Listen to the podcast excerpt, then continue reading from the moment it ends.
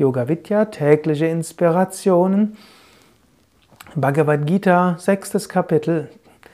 Wir haben einige Verse behandelt, in denen Krishna das hohe Ideal des Gleichmutes, der Ruhe, der Nicht-Identifikation gegeben hat, wo Krishna gesagt hat, sieh das Selbst überall, halte deinen Geist ruhig wie eine Kerzenflamme bei Windstille. Arjuna hat jetzt Zweifel. Er hat Zweifel, ob das überhaupt möglich ist. Er sagt im 33. und 34. Vers des sechsten Kapitel, dieser Yoga der Ausgewogenheit, den du lehrst, o Krishna, ich sehe nicht, dass er von Bestand sein kann, aufgrund der Ruhelosigkeit des Geistes. Der Geist ist wahrlich ruhelos, ungestüm, stark und unnachgiebig, o Krishna.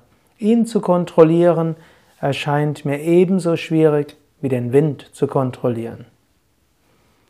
Vielleicht spricht Arjuna dir hier aus der Seele. Vielleicht hast du, als du die letzten Verse angehört hast, auch gedacht, das klingt gut, aber das kriege ich nie hin. Habe ich schon so oft probiert. Ich schaff's nicht. Arjuna sagt, er sieht nicht, dass er von Bestand sein kann. Das heißt, vorübergehend gelingt es dir vielleicht. Wenn ich dir jetzt sage, spüre in dein Herz hinein, fühle dein Herz, bringe deine ganze Bewusstheit ins Herz hinein, erfahre die innere Freude, vielleicht spürst du es ja.